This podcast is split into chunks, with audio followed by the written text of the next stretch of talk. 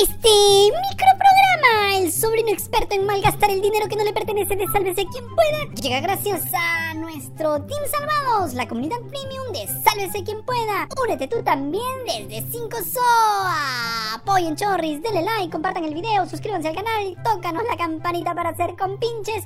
Suscríbete a nuestro canal de WhatsApp y sobre todo, sigan yapeando y plineando. Y recuerden que también tenemos PayPal, no sean amarretes miserables. Sálvate y sálvanos. Soy Diego. Se viene un nuevo viaje de la tía Carejeve. Dina amenaza con bailarse un tango en diciembre. Ya lanza, pelao. Hoy tenemos que salir más temprano.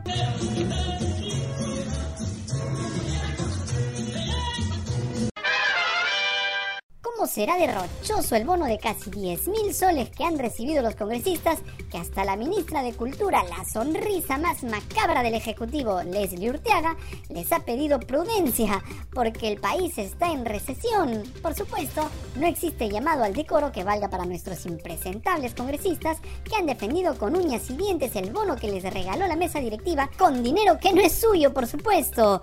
Uno de los más entusiastas defensores del bono es el ex marino José Cueto. Cuando le preguntaron, oye pelado, ¿vas a devolver? Respondió que nica, de ninguna manera. Es más, dijo que desde que llegó al Congreso vio cómo los trabajadores siempre recibían muchos bonos y que por eso se quejó. ¿Y por qué no a los congresistas si son los que generan todo el trabajo? Se preguntó el pelado, inundado de envidia, porque a otros sí le tocaba una tajada y a él no. Desde mi punto de vista, este es el Congreso que más leyes ha sacado para mejorar la gobernabilidad y sostener la democracia. Tuvo el descaro de decir el congresista del partido de López Aliaga, quien alguna vez dijo que nunca en su vida había visto porno. Pero no fue el único. Flavio Cruz del Perú Libre también defendió su bono y dijo que lo destinarán para niños de su región de origen, Puno, a quienes les llevarán chocolatada y juguetes. ¡Qué bonito! Algo parecido dijo la breve Lady Camones, ahijada de Acuña, quien también defendió el pago a su favor e insistió en su justificación de que el dinero que reciben puede ser destinado a fines sociales.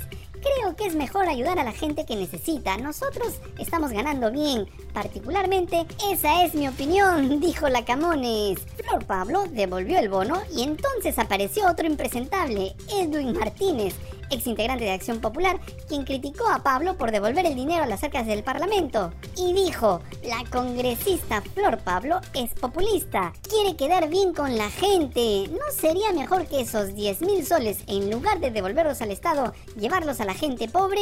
Ya, todo bien con que quieran ayudar a personas menos favorecidas, pero no sean conchanes y háganlo con su dinero, no con el dinero del Estado entregado sin ninguna justificación por supuestas horas extras.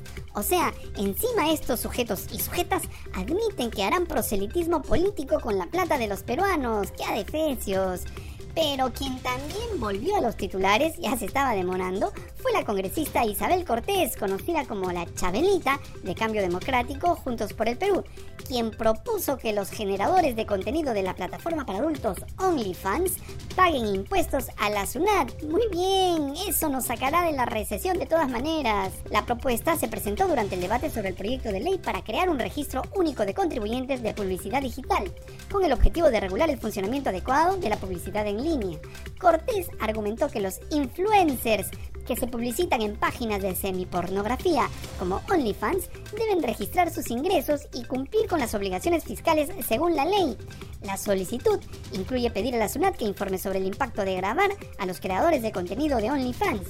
No te preocupes, hay público para todos, congresista. A lo mejor a usted también le podría ir bien en el mundo digital. Y antes de seguir con este adefesio de pseudo noticiero, te queremos recordar que tu apoyo es importante para que sigamos sobreviviendo.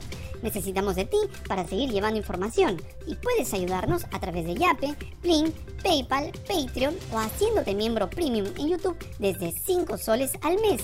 Y por supuesto, compartiendo cada video para que más personas vean este mamarracho de programa. Siempre muchas gracias por tu apoyo. Ya, pelados, sigamos con la información.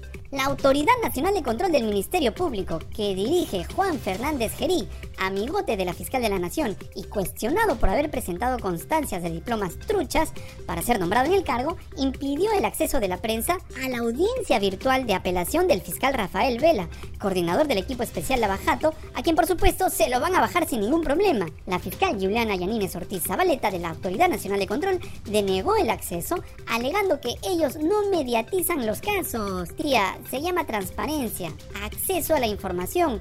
No son ustedes una instancia privada, están obligados a rendir cuentas porque son funcionarios y forman parte del Estado. La Asociación Nacional de Periodistas del Perú expresó su rechazo a esta medida que afecta el derecho a la información. Como se recuerda, la Autoridad Nacional de Control del Ministerio Público sancionó a Vela con una suspensión en el cargo por 8 meses y 15 días por declaraciones hechas hace 3 años. La audiencia de apelación fue a puertas cerradas, lo que obviamente pone en tela de juicio la transparencia del proceso. Vela solicitó que la audiencia sea pública y que se permita la presencia de periodistas, pero la fiscal Ortiz Zabaleta se negó argumentando que era una audiencia administrativa. Vela denunció la filtración de su certificado médico a un programa de Willax. Qué raro. Vela había tenido un problema de salud y por eso había solicitado el aplazamiento de la audiencia. Y recuerden además que un productor periodístico de ese canal presentó una denuncia contra el médico que emitió el certificado médico a Vela. ¿Y por qué? Pues porque el dueño de Willax, Erasmo Wong, es investigado por el equipo de Vela por supuesto lavado de activos. ¿Coincidencia? No lo creo. Paralelamente, Vela presentó una acción de amparo ante el Poder Judicial para frenar la sanción admitida el 7 de noviembre. IDL Reporteros advierte en un artículo que el juez Juan Fidel Torres Tazo, encargado de resolver el amparo, fue suspendido y en su reemplazo se designó a William Pachas López, secretario del 15 Juzgado Civil Comercial de Lima. El detalle es que este último juzgado está a cargo del juez José Miguel Hidalgo Chávez, quien a su vez está bajo investigación fiscal por estar implicado en el trama de corrupción del caso Cuellos Blancos. O sea, el amparo de Vela lo va a resolver un juez que trabaja como secretario de otro juez investigado por el caso Cuellos Blancos. ¡Ah, su! Algo se pudre en Dinamarca, muchachos. Y tal como lo señala IDL Reporteros, es importante recordar que el fiscal Rafael Vela tiene bajo su coordinación, además del caso Lavajato, otros casos importantes de lavado de activos como los que se siguen contra el alcalde de Lima, Rafael López Aliaga, Erasmo Wong y sus hermanos por la compra de la azucarera Andahuasi, el financiamiento de la campaña Perú Libre en el que está involucrada la presidenta Dina Boluarte, el caso Sodalicio, la investigación contra Agustín Lozano, presidente de la Federación Peruana de Fútbol, y la investigación a Joaquín Ramírez, ex secretario general del Partido Fuerza Popular, que comprende a la Universidad a las Peruanas. ¿Alguien duda que se van a bajar a Rafael Vela? Van a desmantelar al equipo Lavajato y aquí no va a pasar nada porque toda esa gente que es investigada es la que tiene ahora el poder en el Perú. Pero no van a durar por mucho tiempo, el poder también se acaba, miserables. Y hoy jueves se reanuda la huelga nacional indefinida de profesionales de la salud, liderada por la Federación de Obstetras. Aide Peña, secretaria general de la Federación, anunció la decisión debido a la falta de avances concretos en las negociaciones con el Ministerio de Salud. La principal demanda es la implementación del cuarto tramo de la escala salarial acordada en el año 2017. El ministro de Salud, César Vázquez, solicitó una tregua hasta el 30 de noviembre para abordar las demandas, explicando las gestiones realizadas ante el Congreso y el Ministerio de Economía y Finanzas. Pero no es la única medida de fuerza. El SUTEP realiza hoy un paro nacional preventivo de 24 horas. El sindicato de docentes acusa al Ejecutivo y al Congreso de no prestarle la debida atención a la educación exigen mejor alimentación y salud para los alumnos, mejoras de la infraestructura ante la llegada del niño, mejoras económicas para los profesores, entre otras demandas. Y mientras todo esto ocurre, la presidenta Dina Boluarte aprovechó la ocasión para llamar al presidente electo de Argentina, Javier Milei, y lo felicitó por su triunfo y lo invitó a visitar el Perú, claro, porque vivimos en paz y tranquilidad, ¿no? Milei le respondió el gesto invitándola a su toma de mando el 10 de diciembre. O sea, se viene un nuevo viaje de la tía Carejeve. Apura tía antes que dolaricen ese país. ¡Listo! ¡Nos vamos! Si te gustó este mamarracho de programa al que cada día le cuesta más levantarse de la cama, dale like, comparte el video miserable, suscríbete al canal, tócanos la campanita para ser cómplices y sobre todo, sigue yapeando y plineando. ¡Ya, pelado! Llévate este adefesio de programa y edita rápido, miserable, te desprecio.